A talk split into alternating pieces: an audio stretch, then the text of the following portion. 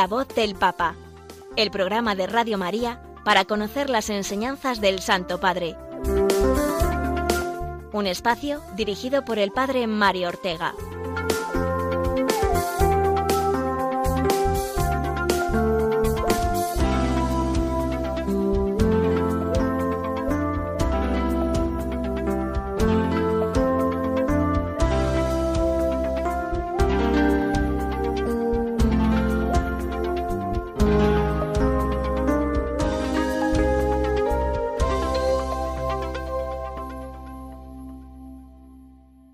Muy buenos días amigos de Radio María, bienvenidos un martes más a esta hora que Dios nos regala para compartir la voz del Papa y poder guiar nuestra vida cristiana con las palabras y la enseñanza del Santo Padre Francisco.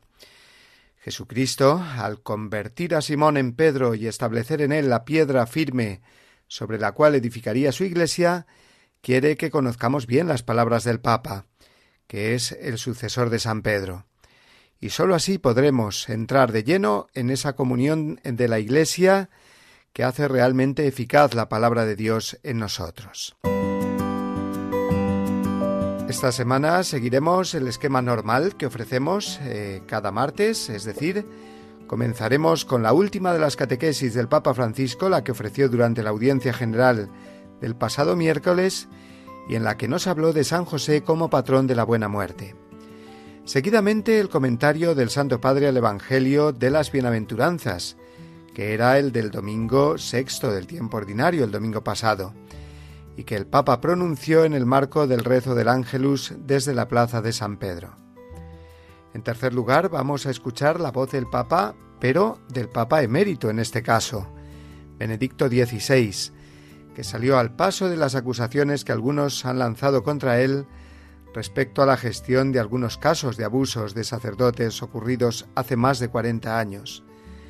El Papa emérito ha respondido con una sencilla y conmovedora carta cuyos principales párrafos comentaremos. Y por último, como cada semana, el capítulo correspondiente a la encíclica Laudato Si, que es la que estamos desgranando durante las últimas semanas en nuestro programa. Comencemos, sin embargo, con la oración la que queremos hacer cumpliendo con esa petición que el Papa Francisco nos dirige siempre de rezar por él.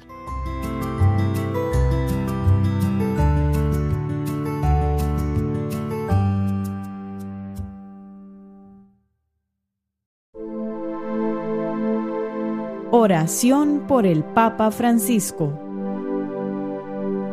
Señor Jesús, tú eres el buen pastor siempre satisfaciendo nuestras necesidades y conduciéndonos a la vida eterna. Te damos gracias por el Papa Francisco, tu vicario en la tierra, siervo de los siervos de Dios.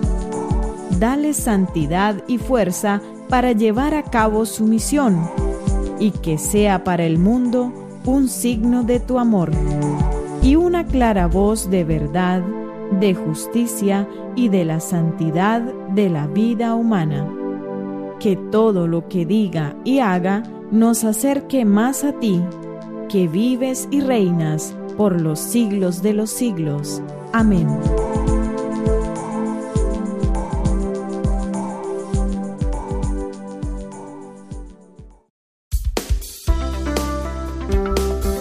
La voz del Papa, el programa de Radio María que te ofrece la enseñanza y la actualidad del Santo Padre.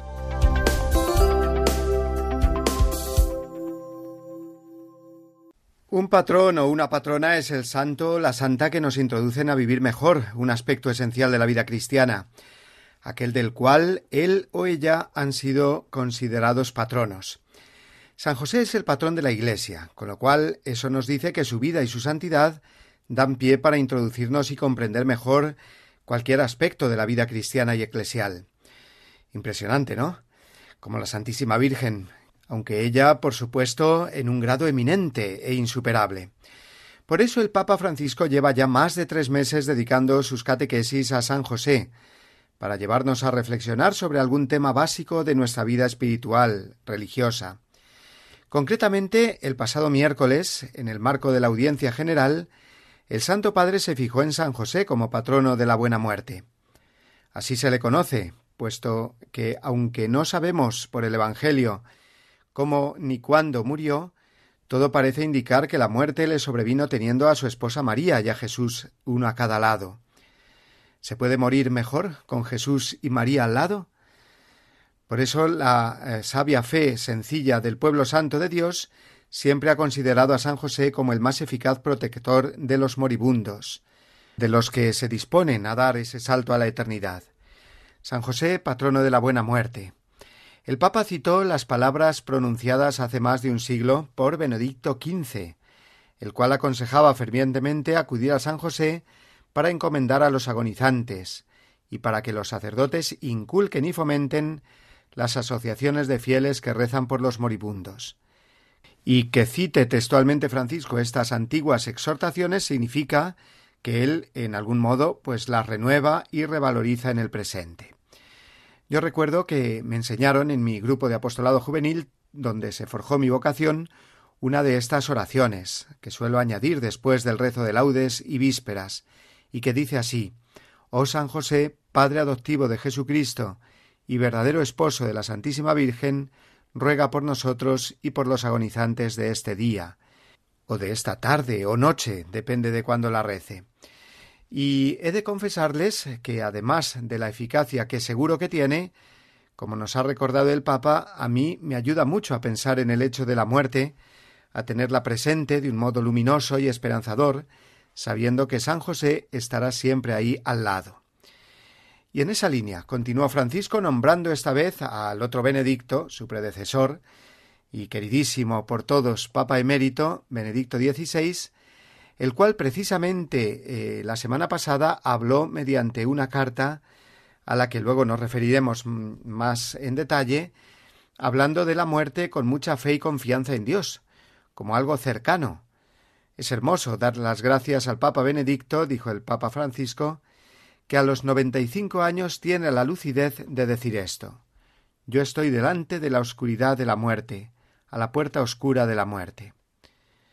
Fueron las palabras eh, de Benedicto que recordó Francisco. A partir de ahí, el actual pontífice centró su catequesis en el hecho de afrontar la muerte desde la perspectiva verdaderamente cristiana, más urgidos, si cabe, por estar inmersos en una cultura del bienestar en la que se trata de eliminar la realidad de la muerte. Pocos son, por ejemplo, los que quieren ver a su familiar muerto, diciendo quizás que prefieren recordarlo vivo. Eh, claro, por supuesto, todos queremos recordarlo vivo, pero la verdad de fondo es que eh, se huye de ver la muerte cara a cara. O cuando te dicen que han buscado un tanatorio para llevar a su difunto, que tenga también ludoteca para meter ahí a los eh, niños a jugar y que no vean ni una sola lágrima de nadie. Bueno, pues todos estos ejemplos los pongo yo, tomados de la realidad, no es que los dijera el Papa, eh, él continuó diciendo eh, que esa cultura del bienestar que se instaló en nuestro mundo se ha topado, sin embargo, últimamente con la realidad de la pandemia del coronavirus que ha vuelto a poner la realidad de la muerte en evidencia de forma dramática. A pesar de todo esto, se trata por todos los medios de alejar el pensamiento de nuestra finitud, engañándonos así para quitarle su poder a la muerte y ahuyentar el miedo, dijo el Papa. La fe cristiana eh, no participa de esa huida miedosa e irracional de la muerte, sino que nos ayuda a afrontarla, ya que antes o después todos nos iremos por esa puerta, dijo el Papa. Y seguidamente nos recordó la razón fundamental de la fe de la Iglesia. Escuchamos, eh, con la traducción simultánea, sus mismas palabras. La verdadera luz que ilumina el misterio de la muerte viene de la resurrección de Cristo. Esta es la luz escribe San Pablo. Ahora bien, si se predica que Cristo ha resucitado de entre los muertos, ¿cómo pueden ir diciendo algunos entre ustedes que no existe la resurrección de los muertos? Si no hay resurrección de los muertos, tampoco Cristo ha resucitado. Y si Cristo no ha resucitado, entonces es vacía nuestra predicación y vacía también nuestra fe. Existe una certeza que Cristo ha resucitado, que Cristo está vivo entre nosotros y esta es la luz que nos espera detrás de esa puerta oscura de la muerte. Esta es la gran ventaja de nuestra fe en la resurrección, que sólo por ella nosotros podemos asomarnos al abismo de la muerte sin que el miedo nos abrume. Más aún podemos pensar en ella de un modo positivo, puesto que el misterio de Cristo muerto y resucitado nos ayuda a mirar con ojos nuevos toda la vida. Delante de la muerte muchas cuestiones se redimensionan, muchos problemas que nos creamos nosotros se relativizan, no tiene sentido acumular si un día moriremos. Francisco volvió a decírnoslo con esa imagen tan ingeniosa suya. Nunca he visto detrás de un coche fúnebre un camión de mudanzas. O esta otra, los sudarios no tienen bolsillos. La muerte nos ayuda a comprender, dijo el Papa, que lo que tenemos que acumular es la capacidad de compartir, de reconciliarse. ¿Qué sentido tiene pelearse con un hermano o con una hermana, con un amigo, con un familiar, o con un hermano o hermana en la fe, si después un día moriremos? se preguntó Francisco.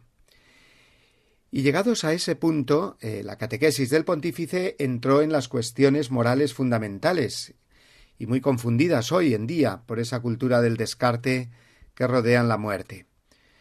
Dos consideraciones deben estar claras para un cristiano, dijo el Papa. Por un lado, saber que no podemos evitar la muerte y por esto, después de haber hecho todo lo humanamente posible para cuidar a la persona enferma, resulta inmoral el llamado encarnizamiento terapéutico. ¿Qué es esto? Pues desear prolongar la vida a toda costa cuando ya no hay posibilidad de curación, a través de medios artificiales que van más allá de la respiración o la alimentación, ya que cortar eso es directamente acabar con la persona, claro está. Hay que dejar a las personas morir en paz, como dice la sabia frase de la gente sencilla y el Papa nos recordó. Y la segunda consideración que hizo es la referida a los cuidados paliativos, que son la forma más humana de acompañar al moribundo. Hemos de estar agradecidos a los avances de la medicina, dijo el Papa, que han permitido mucho mejorar estos cuidados en orden a evitar lo más posible el sufrimiento del enfermo terminal.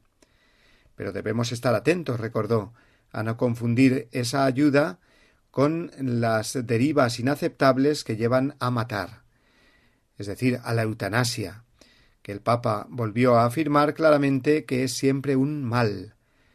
Lo dijo con estas expresiones muy claras. Lo escuchamos. Debemos acompañar a la muerte, pero no provocar la muerte o ayudar cualquier forma de suicidio.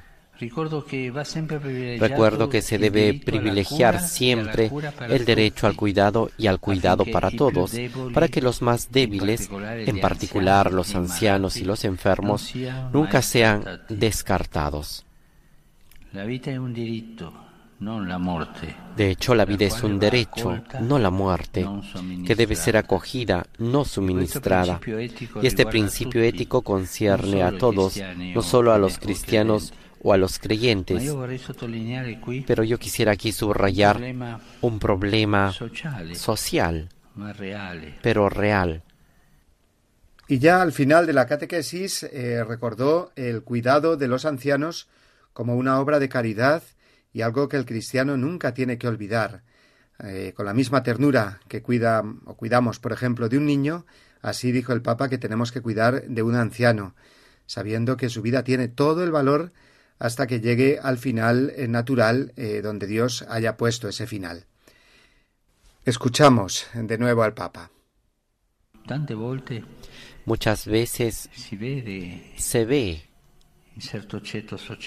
en ciertos sectores sociales que a los ancianos, porque no tienen los medios, les suministran menos medicinas de aquellas que necesitan. Y esto es deshumano, esto no es ayudarlos. Esto es empujarlos más rápido hacia la muerte. cristiano. Y esto no es humano ni cristiano. Los ancianos tienen que ser cuidados como un tesoro de la humanidad. Son nuestra sabiduría. Y si no hablan, si son senza senso, y si no hablan y no tienen mucho sentido, son el símbolo de la sabiduría humana.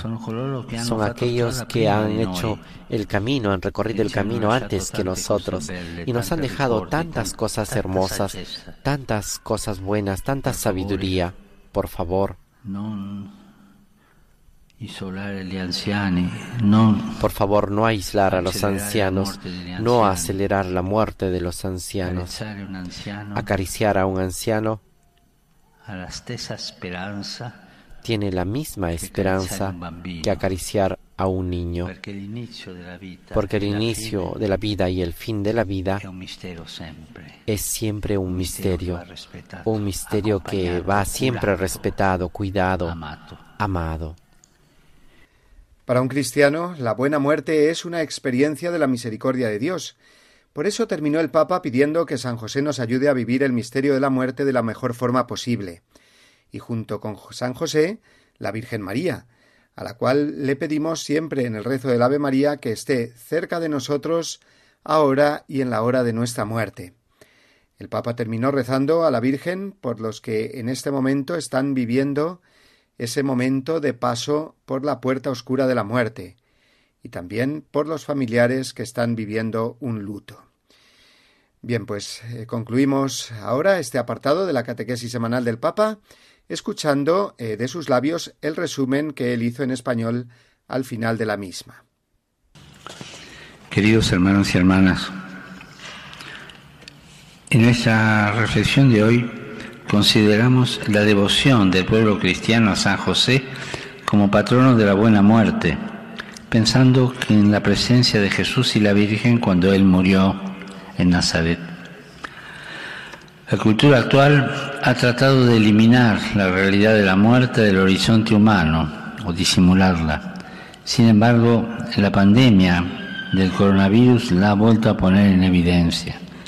La muerte forma pues parte de la vida de toda persona y solo la fe en la resurrección de Cristo nos otorga la fuerza para afrontarla cristianamente, sin miedo, como un pasaje necesario para estar siempre con Él.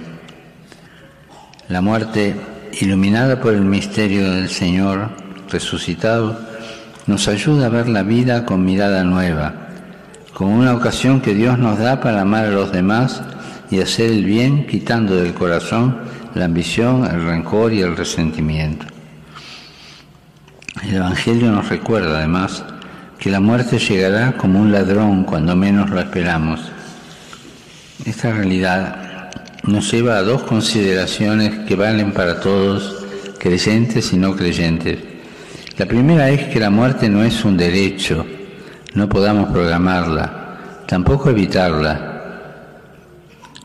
por lo que un ensañamiento terapéutico, en vez de aliviarlo, es, inmoral.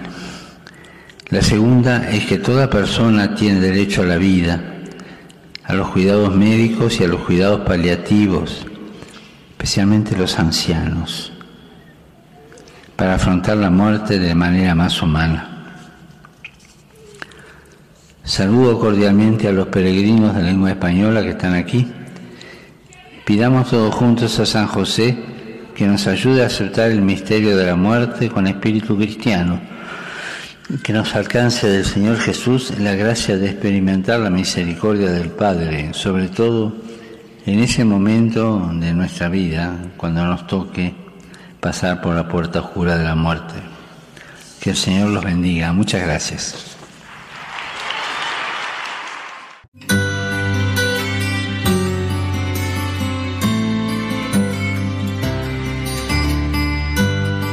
Jesús eligió en primer lugar a Simón llamado Pedro. Con este significativo relieve de la primacía de Simón Pedro, San Mateo introduce en su Evangelio la lista de los doce apóstoles. Fue llamado a desempeñar en la Iglesia una función propia y específica, Él es la roca sobre la que Cristo edificará su iglesia. Es aquel que una vez convertido no fallará en la fe y confirmará a sus hermanos. Y por último, es el pastor que guiará a toda la comunidad de los discípulos del Señor. Del documento El primado del sucesor de Pedro, de la Sagrada Congregación para la Doctrina de la Fe.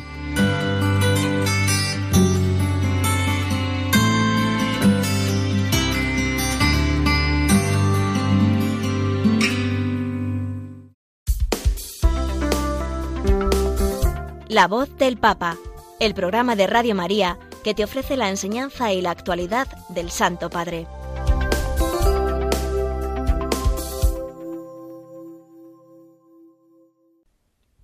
El Papa Francisco comentó en su intervención durante el Ángelus del pasado domingo el Evangelio de las Bienaventuranzas, que son las que correspondían al eh, sexto domingo de tiempo ordinario las bienaventuranzas según San Lucas, las que vienen en el capítulo 6 y no contienen las ocho bienaventuranzas de, San Mateo, sino solamente cuatro, recordémoslo, seguidas de esos ayes de Jesús que completan el sentido de las bienaventuranzas. El Papa eh, se fijó en que Jesús eh, se dirige hacia los discípulos, dice el versículo 20 de este capítulo 6 de San Lucas. Jesús eh, dirige las bienaventuranzas especialmente a los discípulos porque, dice el Papa, define la identidad del discípulo de Jesús. Es decir, discípulo de Jesús y bienaventurado viene a ser sinónimo en el Evangelio. Si nos preguntamos cómo es un discípulo de Jesús, dijo el Papa, la respuesta es precisamente las bienaventuranzas. Y la primera de ellas, como bien sabemos, es eh, Dichosos vosotros los pobres. Por lo tanto, dos cosas principalmente dice Jesús a los suyos, que son dichosos y que son pobres. Es más, dijo el Papa, que son dichosos porque son pobres. ¿En qué sentido esta pobreza? Pues en el sentido de que el discípulo de Jesús no encuentra su alegría en el dinero, en la fama, el éxito, el poder, en los bienes materiales, sino que encuentra eh, su alegría y su riqueza en los dones que recibe cada día de Dios, dijo el Papa, la vida, la creación, los hermanos, las hermanas. También eh, eh, los bienes que posee eh, los comparte con los demás y por lo tanto entra, en esa dinámica de Dios que es la dinámica de la gratuidad. Dios nos lo da gratuitamente. El pobre de espíritu, el discípulo de Cristo bienaventurado, lo reparte también gratuitamente. Y después el Papa se centró en esta otra idea, relacionada, claro está, con la primera de las bienaventuranzas. La pobreza, dijo, es también una actitud respecto del sentido de la vida. Es decir, que el eh, pobre de espíritu eh, no es el que ya cree que lo posee todo o que lo sabe todo, sino el que está dispuesto, el que es consciente, mejor dicho, de que debe aprender cada día. Ese es el discípulo de Jesús, por tanto, dijo el Papa, una persona humilde y abierta, sin prejuicios y sin rigidez. El Papa recordó, eh, llegados a este punto, el Evangelio del domingo anterior, ¿no? El de San Pedro, que al mandato de Jesús echad las redes a la derecha, pues muestra que no está apegado a sus propias ideas y a las propias seguridades, eh, sino que se fía de Jesús.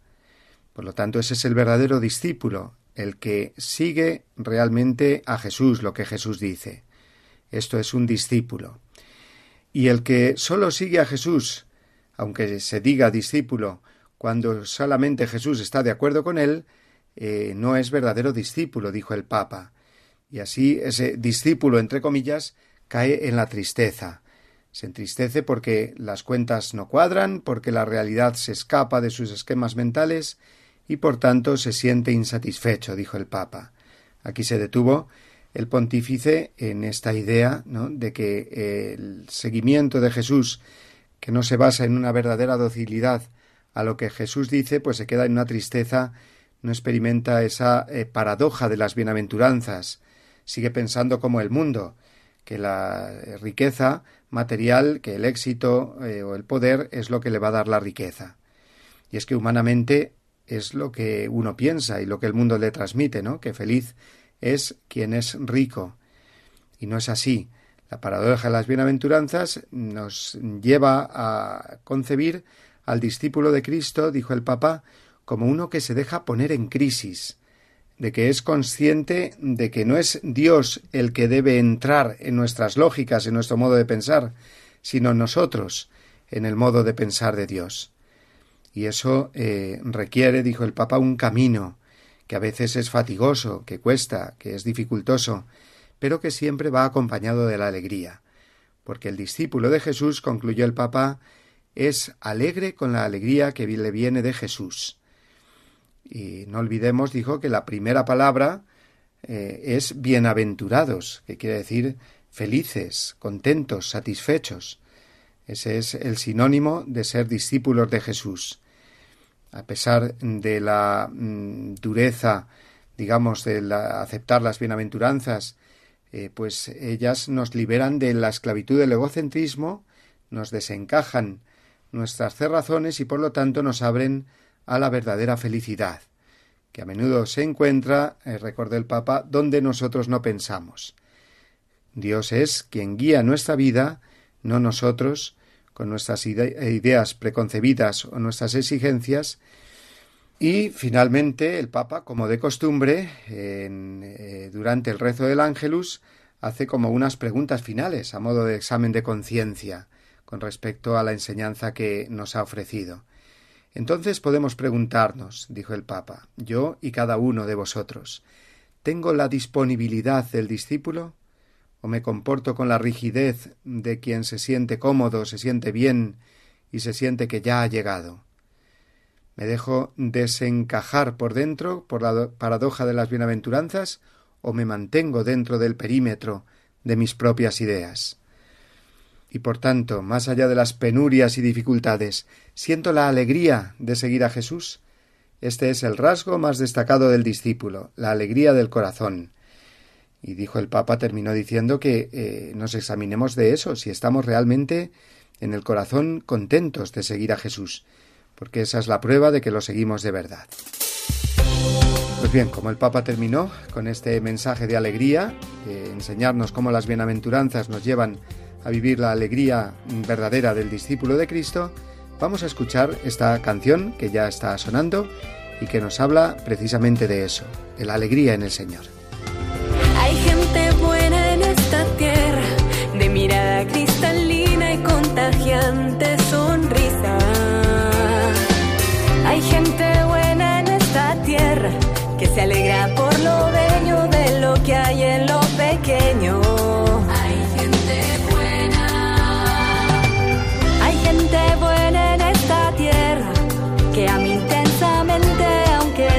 sufrimiento.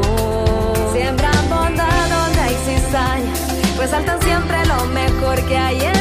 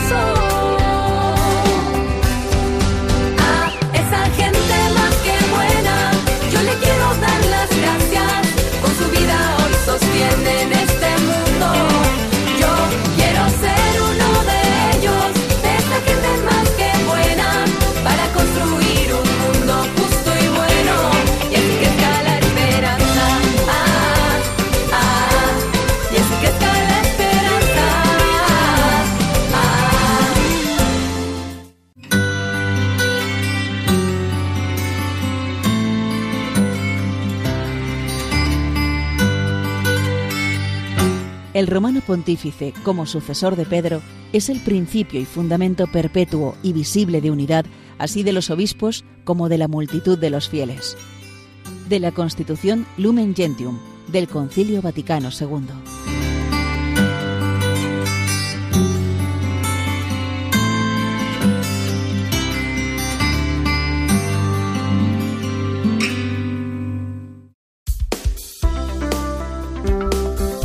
La voz del Papa, el programa de Radio María que te ofrece la enseñanza y la actualidad del Santo Padre.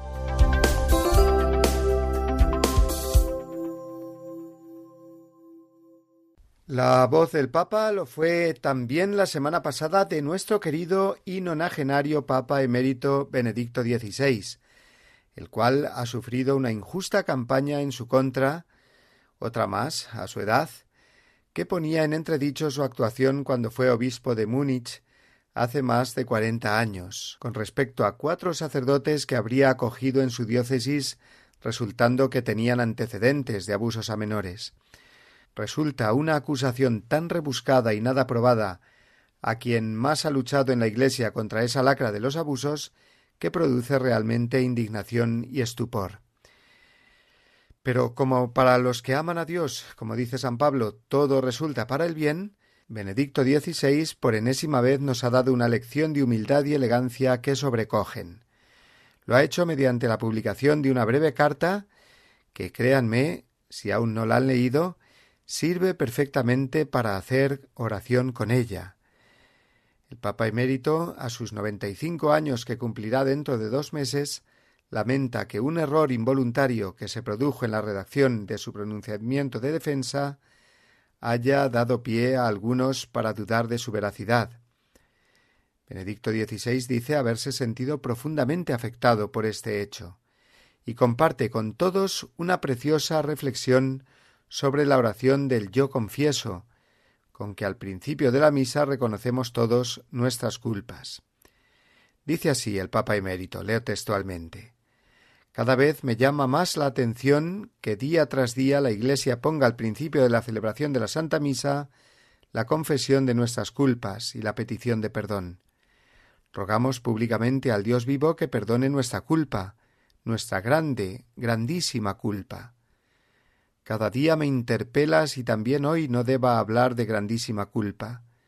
Y me dice de forma consoladora que por muy grande que hoy sea mi culpa, el Señor me perdona, si me dejo examinar sinceramente por Él y si estoy realmente dispuesto al cambio de mí mismo.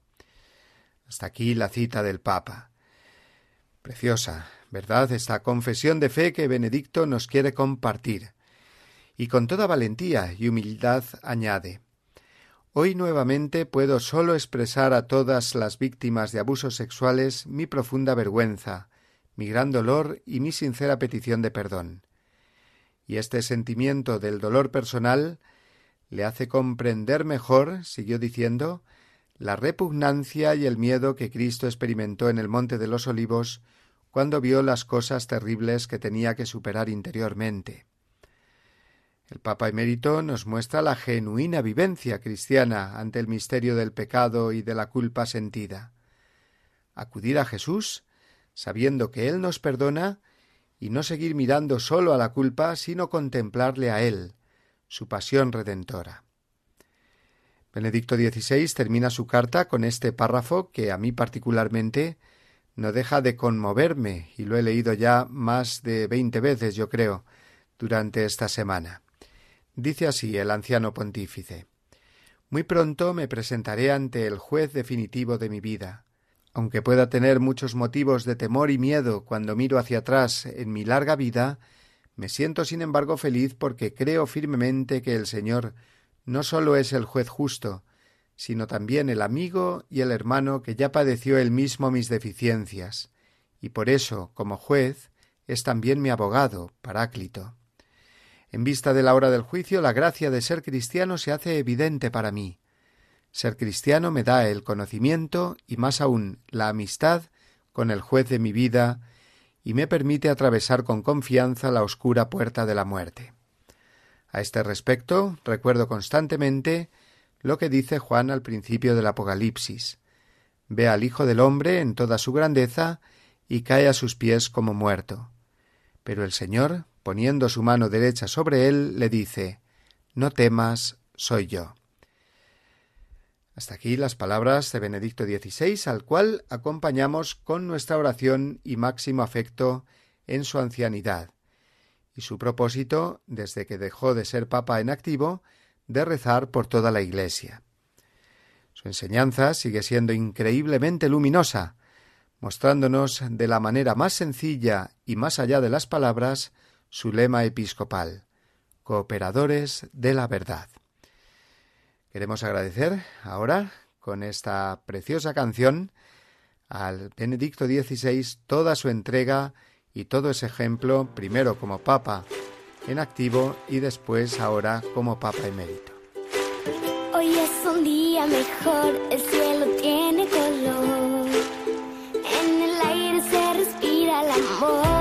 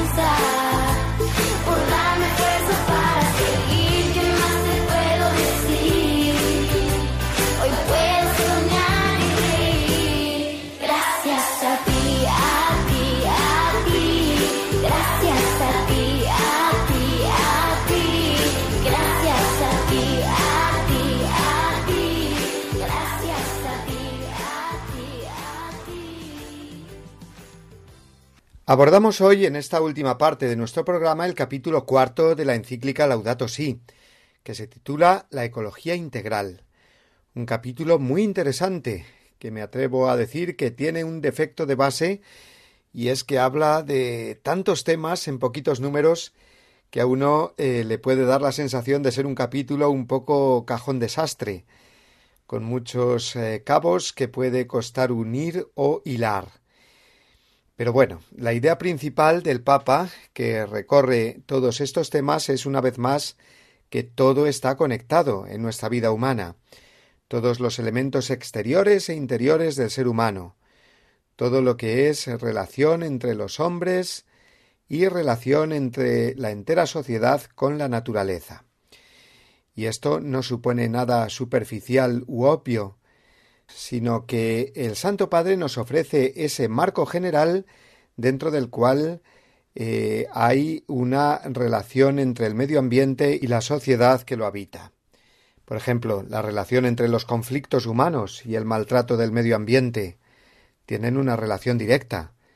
Y lo mismo la calidad de vida en las ciudades por una precaria economía o subdesarrollo y todo lo que eso se muestra en la vida cotidiana, en el barrio, en la ciudad.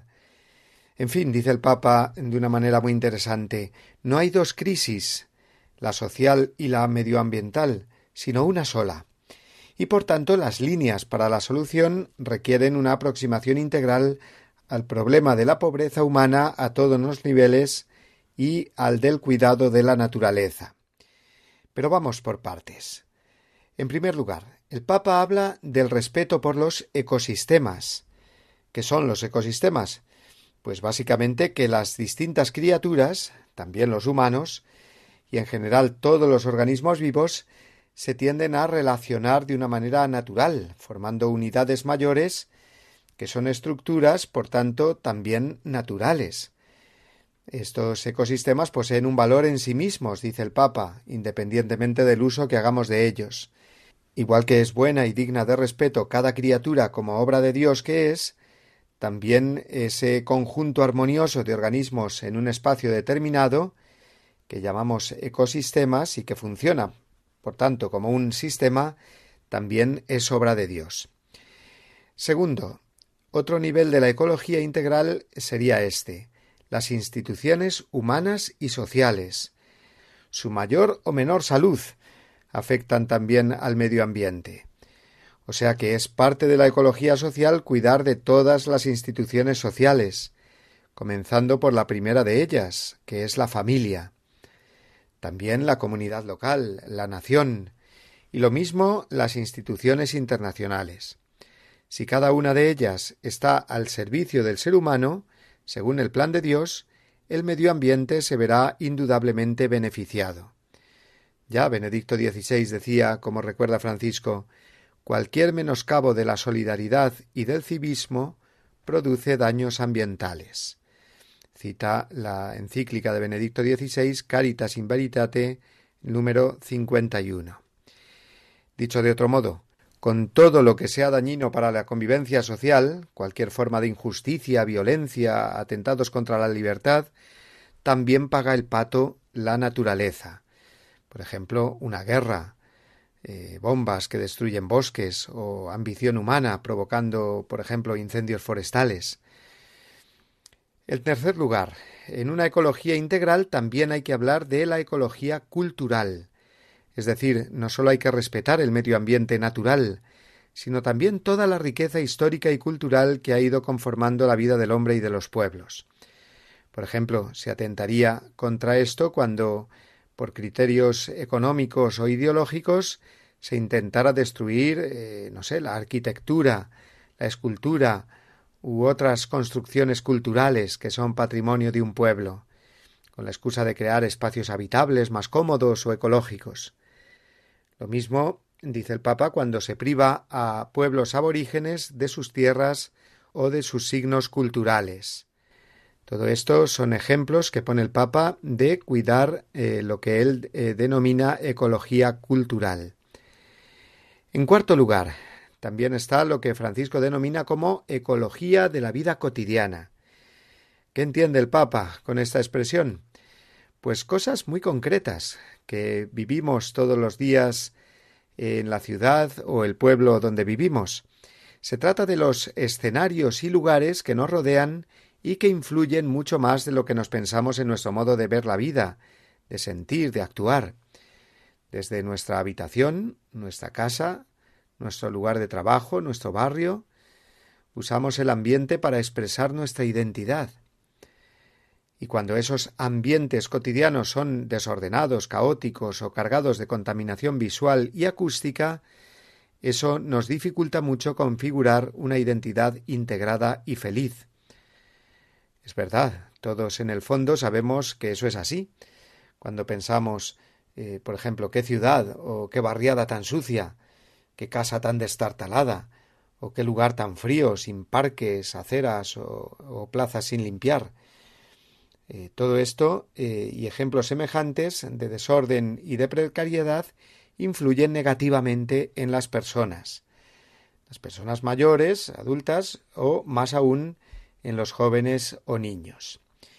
Y al contrario, un ambiente en el que uno vive y se mueve cuando es sano y hay limpieza, orden y respeto por el ambiente, esto lleva a configurar más positivamente la identidad de la persona. Eh, otro condicionante negativo, dice el Papa, sería la sensación de asfixia producida por la aglomeración de residencias y los espacios con alta densidad poblacional. El Papa subraya en el número 148 de su encíclica los grandes esfuerzos que hacen muchas personas por hacer que su hábitat sea más digno, por desarrollar relaciones humanas más cercanas y cálidas. Muchas veces los límites del ambiente se compensan en el interior de cada persona, dice Francisco.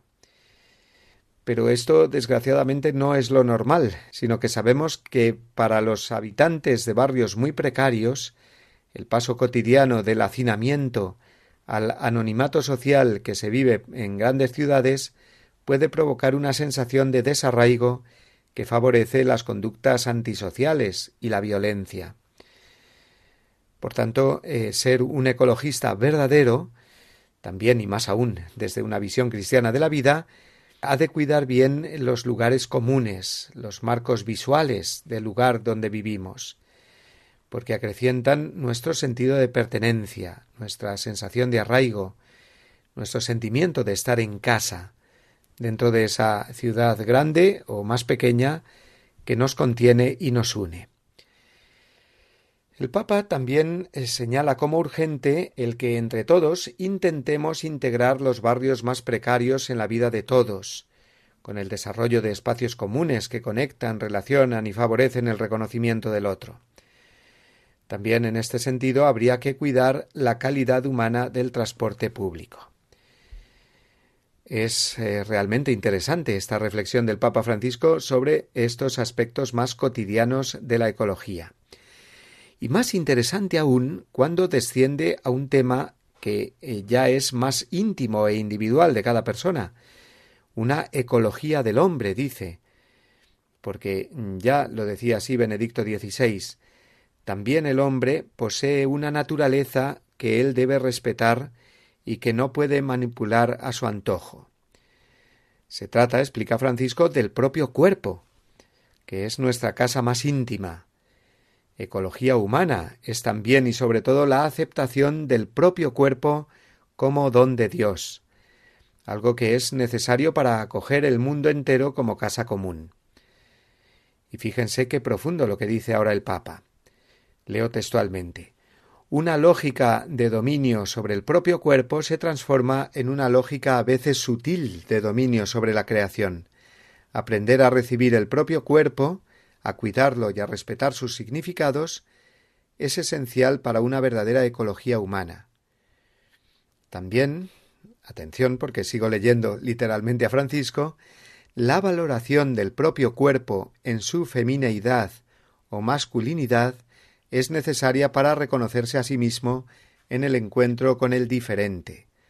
Por tanto, no es sana una actitud que pretenda cancelar la diferencia sexual porque ya no sabe confrontarse con la misma. Estas son las palabras literales del Papa Francisco, que partiendo del tema de la ecología viene a decir claramente que la ecología humana básica es respetar la diferencia sexual establecida por la propia naturaleza. Como vemos, y nos viene diciendo además el Papa repetidamente desde el principio de la encíclica, todo está conectado. Y la ecología no es sólo hablar eh, del cuidado de los árboles, la extinción de animales o la capa de ozono, de la que ya casi ni se habla, por cierto, sino que se trata de una ecología integral y humana. El hombre que respeta la naturaleza del medio ambiente y su propia naturaleza como ser humano, creado por Dios hombre y mujer, complementarios en esa diversidad, como nos dice el libro del Génesis en la Biblia. El capítulo cuarto de Laudato Si aún trata dos temas más, aunque mm, solo los nombramos por encima porque ya no podemos estarnos más. Uno es el principio del bien común, es decir, que sin tener bien claro que los hombres en sociedad no somos únicamente un agregado de intereses individuales, sino que tenemos una obligación todos y cada uno de trabajar por el bien común, no se entendería nada de la cuestión ecológica, por muchas banderas verdes de las que uno hiciera alarde o menús veganos eh, que uno reclamara. Todo ser humano ha de trabajar por el bien común y toda sociedad, y en ella especialmente el Estado, tiene la obligación de defenderlo y promoverlo. Y además del bien común, el otro tema, el último ya del capítulo que hemos tratado hoy, es el de la justicia entre las generaciones.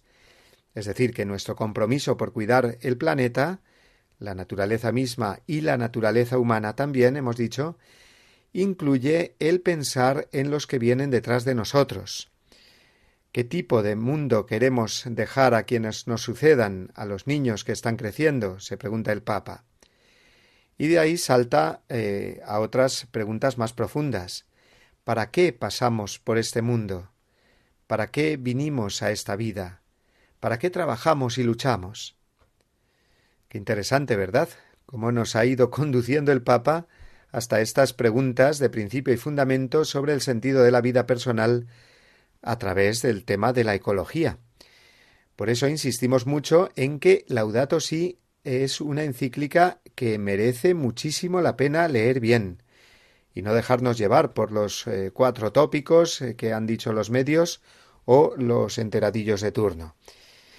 Bien, pues continuaremos la semana que viene con ella, ya con los dos últimos capítulos que veremos juntos Dios mediante.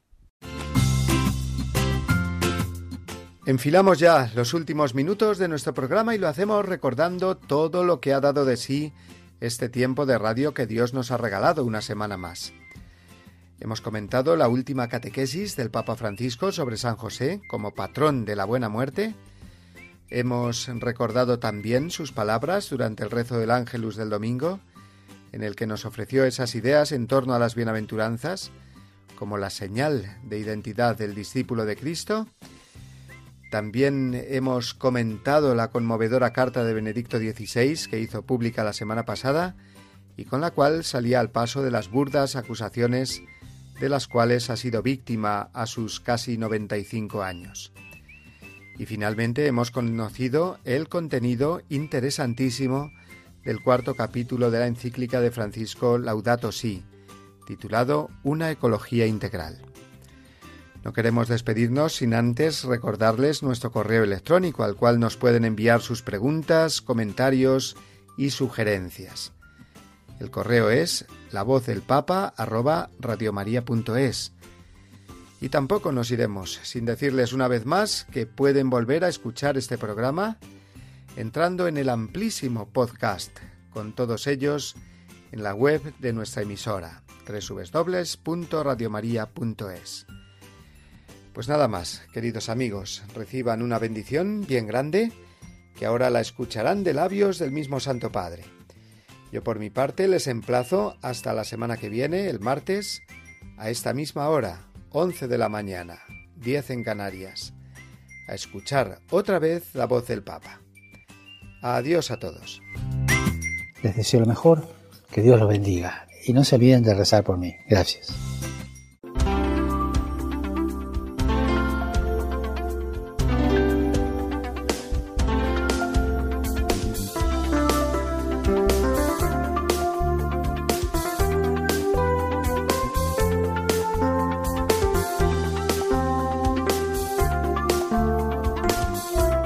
Han escuchado La voz del Papa, el programa de Radio María para conocer las enseñanzas del Santo Padre.